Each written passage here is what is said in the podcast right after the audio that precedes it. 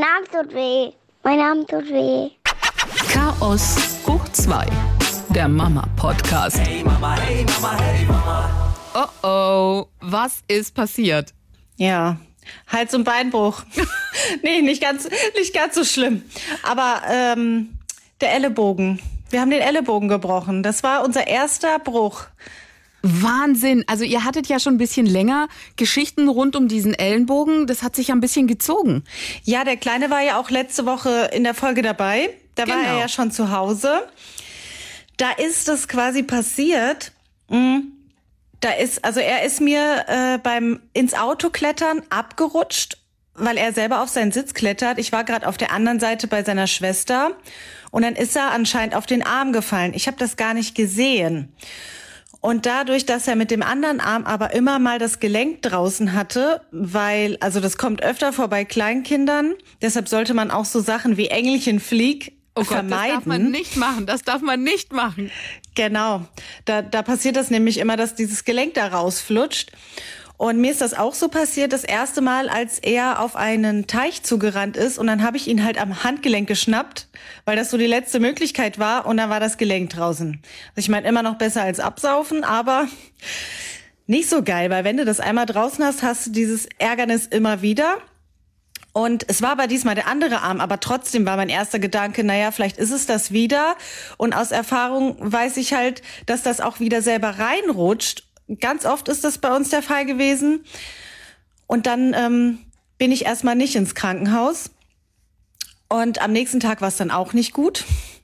Und dann sind wir erstmal zum Kinderarzt und der Kinderarzt hat gesagt, äh, das könnte auch ein Bruch sein. Wir sollen bitte zum Röntgen. Dann sind wir ins erste Krankenhaus Röntgen und während dem Röntgen, da haben die Ärzte so einen Griff drauf, dass der Daumen so nach oben gedreht wird. Und das ist original beim letzten Mal genauso passiert. Da wird geröntgt und er kommt raus und ist schmerzfrei. Aha. Also habe ich gedacht, geil, war es doch wieder das Gelenk und die haben ihn jetzt eingerenkt versehentlich. Und trotz dieses Röntgenbildes hat man uns dann nach Hause geschickt, weil das Kind hat Liegestütze gemacht. Also der war komplett schmerzfrei. Wir haben am Arm gedrückt und so, da war nichts mehr. Aha. Und der war auch super happy, weil er endlich keine Schmerzen mehr hatte. Gell? Der war richtig gut drauf. Und am nächsten Morgen steht er auf und der Arm tut weh. Oh nein. Ja, und ich dachte so, scheiße, nee, das ist nicht normal. Also, dass das im Schlaf dann wieder passiert, mm habe ihn dann trotzdem wieder in den Kindergarten geschickt, weil es war nicht so schlimm. Also immer nur, wenn man so drauf gedrückt hat. Und ich habe das dann gebraucht, um mich zu sammeln, haben meine groben Sachen erledigt und dann mit dem Kinderarzt telefoniert, ob wir zum Orthopäden vielleicht gehen. Was macht man dann?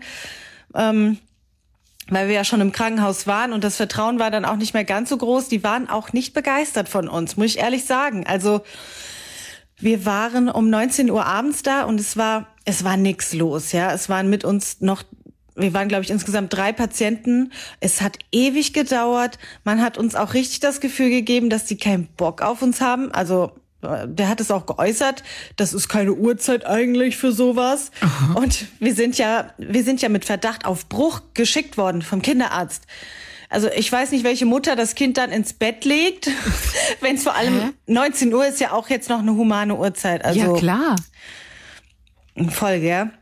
Ja, der beim Röntgen war auch super angepisst und wollte mir auch keine ähm, Weste geben und wollte das Kind dann als bearbeiten, dass sie sich alleine röntgen lässt, obwohl das eigentlich kein Thema ist, sich als Mutter eben mal den Kittel überzuschnallen, wenn das Kind so eine Angst hat davor. Ja, selbstverständlich. Das sind ja kleine Würmer. Ja, also das war alles nicht so schön. Und ähm, das habe ich dem Kinderarzt auch gesagt, aber der hat gesagt, naja, sie müssen irgendwie ins Krankenhaus und dann sind wir in ein größeres Krankenhaus. Gleiche Uhrzeit, gleicher Scheiß sozusagen. Der ganze Tag vorher war umsonst. Oh Gott. Nur, dass die äh, Kinderröntgenstation da dann nachmittags irgendwie zumacht oder so, keine Ahnung. Jedenfalls saßen wir in der normalen Notaufnahme und da war die Hölle los. Oh Gott. Ey, du hast keine Vorstellung. Ich habe nur gehört, wie die Ärzte meinten, hör mal, das ist ja wie Montagmorgen hier. Dachte ich schon so, alles klar, hier bleiben wir noch eine Weile. Und dann, dann ist es ja auch so, jetzt seit der Corona-Zeit, wir waren schon öfters im Krankenhaus und die mussten ja alles wegtun an Spielzeug und so. Oder eben wahrscheinlich hat es auch zeitliche Gründe, die müssten es wahrscheinlich sonst jeden Abend sauber machen und so. Und dann beschäftige dein Kind mal Überstunden. Wir sitzen in der Notaufnahme, zehn Minuten später, Tablet, Akku leer. Oh nein. Ja, Handy kein Empfang und so. Oh Gott. War richtig scheiße. Wir haben dann den ganzen Süßigkeitenautomaten leergeräumt. Ja, was willst du denn machen? Ja, klar. Mhm. Ja, und dann so Sachen wie Schnick, Schnack, Schnuck gespielt und so. Und äh, weißt du, er war ja fit, er war ja total vital, er ist immer noch gerannt. Trotz diesem Arm. Er ist dann als seine Runden gelaufen und so. Aber irgendwann ging es einfach nicht mehr, er wollte einfach nur nach Hause. Dann hatten wir Glück und waren endlich dran. Und der Arzt hat sofort gesehen, dass dieser Ellenbogen gebrochen ist. Und konnte das nicht fassen, dass wir heimgeschickt wurden. Also er hat es noch vor dem Röntgen gesehen? Nee, nee, nee, er wurde nochmal geröntgt. Okay. Und der hat dann auf, den, auf dem Foto sofort aus, auf den ersten Blick gesagt, dass da klar und deutlich jeder Arzt einen Bruch erkennen kann und dass man uns so nicht hätte heimschicken können. Ja, und dann wurde ganz schnell schon eingegipst und das war der größte Horror für meinen Sohn. Er wollte ums Verrecken keinen Verband. Also er wusste ja noch nicht, was ein Gips ist. So, weil sein Problem war, dass er, er hat sich dafür total geschämt.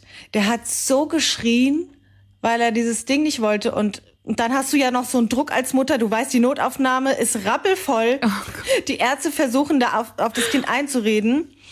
Und ja, stehst da so richtig unter Druck so und hoffst so, dass das Kind jetzt endlich mitmacht. Es ging dann mit ganz viel Kuscheln und weggucken und versprochen, dass ich den Arm gleich zumache, dass niemand das sieht und so. Oh Gott, der arme. Ja, aber was Also hat er sich denn vorgestellt? Warum war das so schlimm für ihn? ich weiß nicht, er hat manchmal so, mh, weiß nicht, ob der Begriff passend ist, aber er hat manchmal so autistische Züge an sich. So kommt es mir zumindest vor, dass er so, ja, bei Klamotten schon so, die Hose will ich nicht und diese, diese Pulli nicht und ich will auf keinen Fall, dass jemand sowas sieht. Und also das war für ihn ein Albtraum, dass Menschen sehen, dass er einen Gips hat. Warum auch immer. Oh Gott, der Arme. Es ja gut, und die arme Mama natürlich auch. Entschuldige, wie konnte ich das vergessen? Sorry, die arme Mama natürlich, die echt in der Notaufnahme steht, panisch, weil das Kind ähm, heult und es nicht will. Und natürlich auf der anderen Seite die Ärzte. Oh Gott, hey. Ja, du musst dann irgendwie das Kind dazu kriegen, weil ewig Zeit hat niemand. Aber ist es so ein fester Gips, wo man auch was draufmalen kann zum Beispiel? Äh, ja, da ist noch mal ein Verband außen rum, aber drunter ist der Gips. Und der sieht übrigens mittlerweile aus wie Sau. Kann ich dir sagen? Ja gut, aber das ist so Standard. lecker. Ja, so müssen halt Gips aussehen. Also man verewigt sich doch da drauf, oder? Da darf man doch dann draufmalen und so. Ja, es ist was draufgeschrieben. Papa von ihm hat draufgeschrieben. Mama, Kian, Mama, äh, Papa, Alia, so. Unsere Namen hat er draufgeschrieben. Ach Gott, wie süß. Mhm. Ja, total süß. Ich habe es mich nicht getraut, weil ich Angst hatte. Ich kenne ja mein Kind, dass der hinterher auf einmal sagt, nee, ab. Ja. Und dann ist es aber dran. Deshalb habe ich das gelassen. Das ist natürlich echt schlimm, wenn du dich auf einem Gips von einem Kind verewigst und hinterher sagt er, ich will das nicht. Oh Gott. Genau.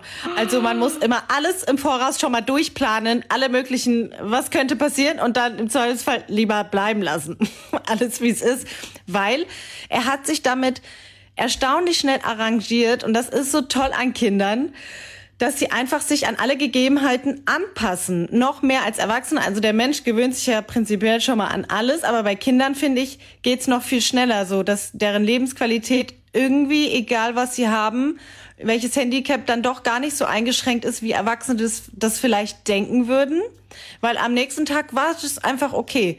Der Gips ist dann halt dran gewesen.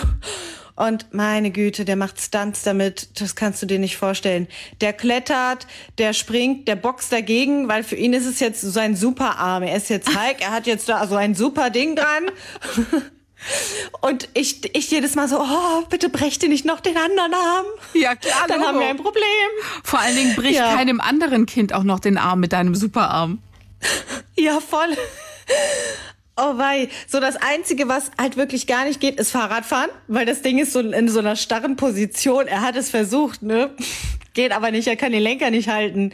Und natürlich, wir hatten jetzt noch mal die letzten schönen Spätsommertage. Wir mussten alles mit Wasser vermeiden, weil du musst davon ausgehen, dass das Kind den Arm irgendwie ins Wasser tunkt. Egal, ob er verspricht, vorsichtig zu sein. Also Wald mit Bach ist raus, See war raus und ja, das war ein bisschen doof.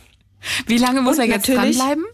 Äh, voraussichtlich eine Woche, also morgen gehen wir zur Kontrolle und dann wird erstmal geguckt. Ich hoffe, dass es dann gut ist. Also bei Kindern geht's viel schneller als bei Erwachsenen. Desto älter das Kind ist, desto länger dauert's. Ich habe erstmal natürlich gedacht, sechs Wochen, aber eine Woche klingt ja noch okay. Wir haben mh, noch ein großes Problem, das ist diese Klamottensache.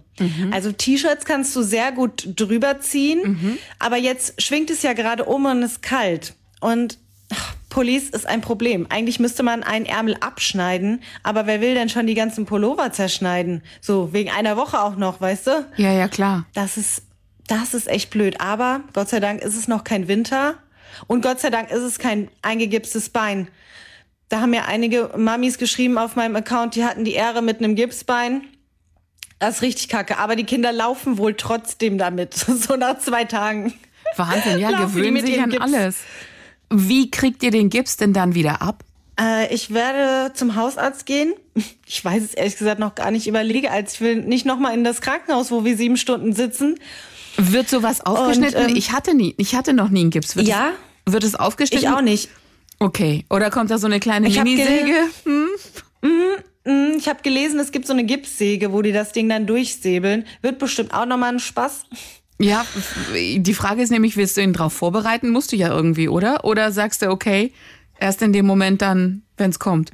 Nee, also er will ihn auch abhaben. Er fragt jeden Tag, ist eine Woche jetzt vorbei? Nee, noch zweimal schlafen und so.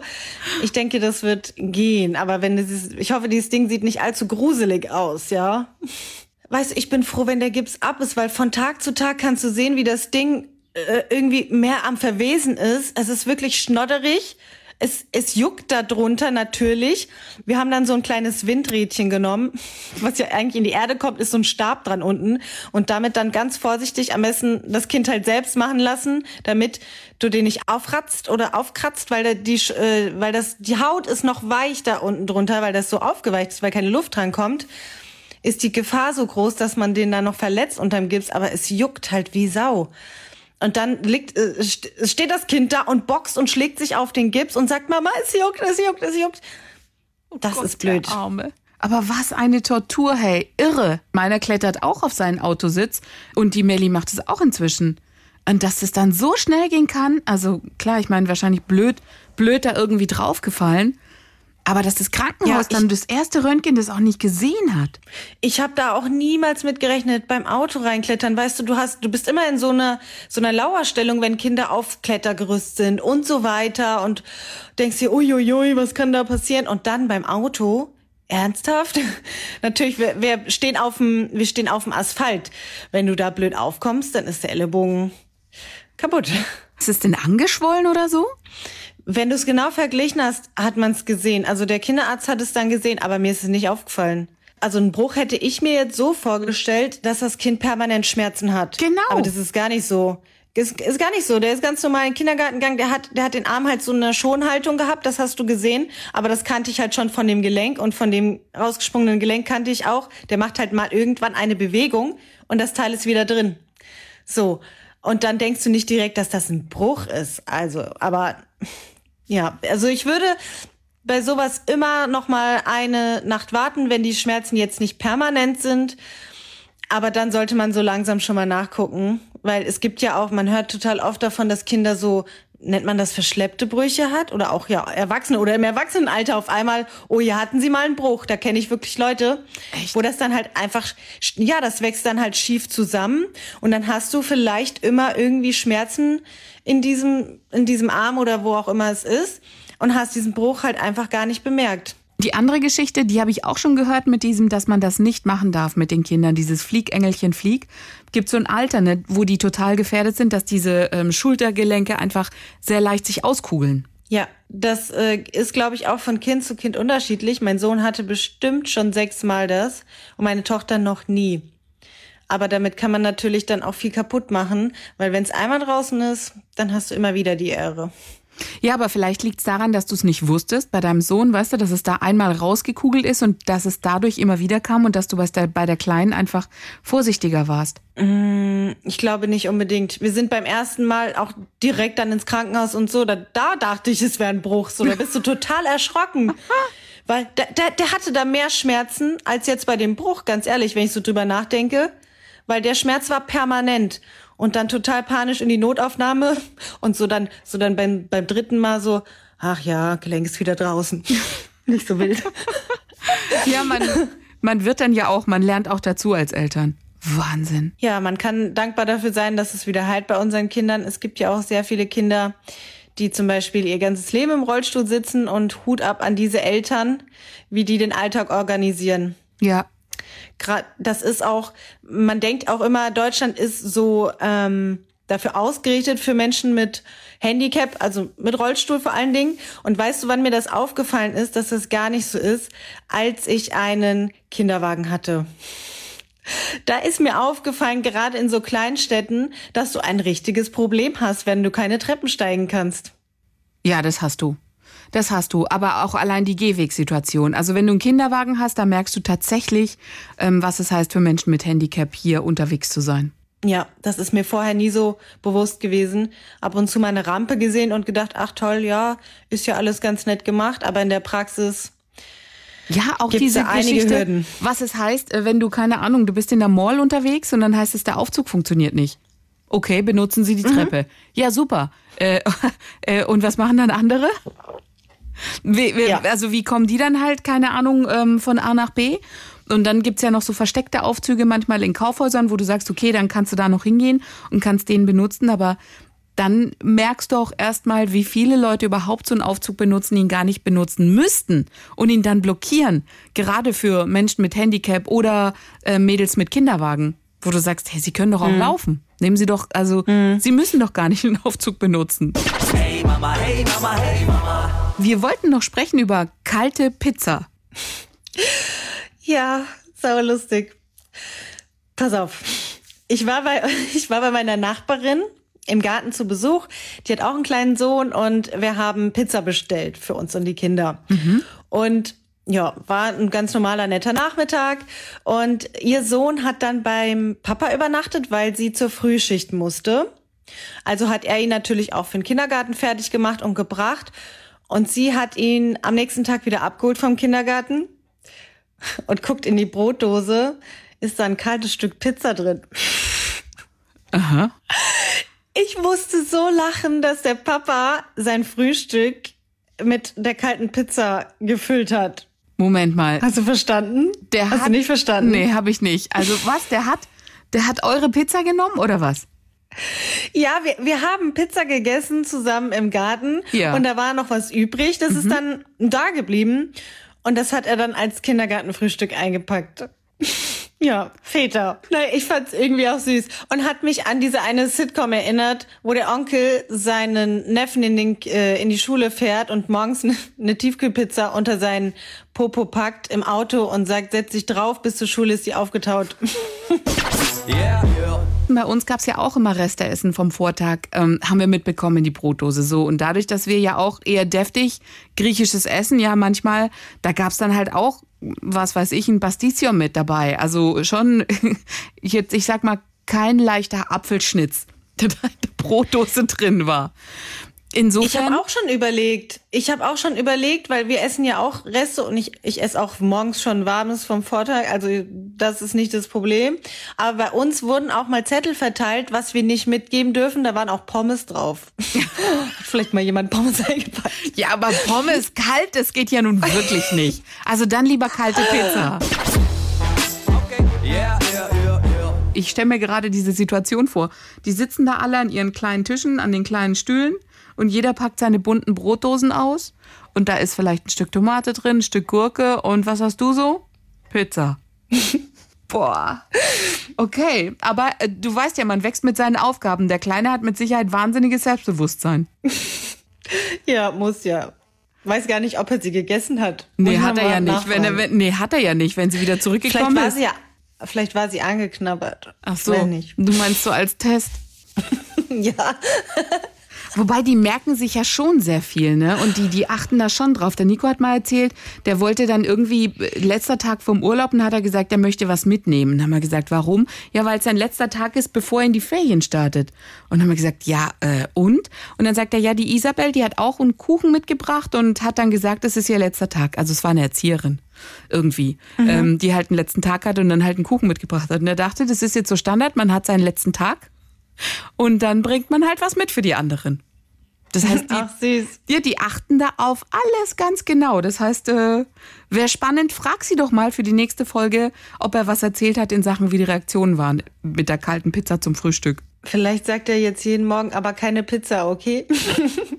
Ich kenne das nämlich auch von meiner Tochter, die dann immer gesagt hat, sie möchte auch einen Joghurt, weil die anderen Kinder Joghurt haben oder Knäckebrot, weil die Erzieher das haben. Also die merken das schon, was die anderen dabei haben und so. Und die tauschen das ja auch bei uns untereinander. Total. Also da, die, die sind da echt kleine, kleine Scanner.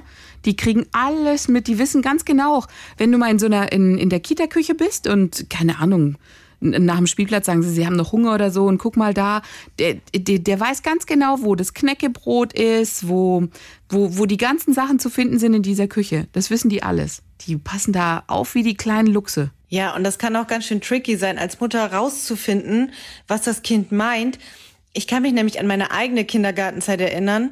Also an so ein paar Sachen kann ich mich wirklich noch erinnern. Also unwichtige Dinge. Ich wünschte, ich hätte mir vielleicht mal was Wichtiges behalten. Aber so eine Situation ist, ich habe zu meiner Mama gesagt, ich möchte ein Schneesturmbrot. So. Und jetzt überlege mal als Mutter, was könnte ich gemeint haben? Ein Schneesturmbrot. Äh, was, Ja. was war das? Ein Kokosaufstrich? Nein. Soll ich's verraten? Ja, sag. Es war ein doppeltes Brot. Oben war Frischkäse und unten Nutella. Damals durfte man noch Nutella in den 90ern.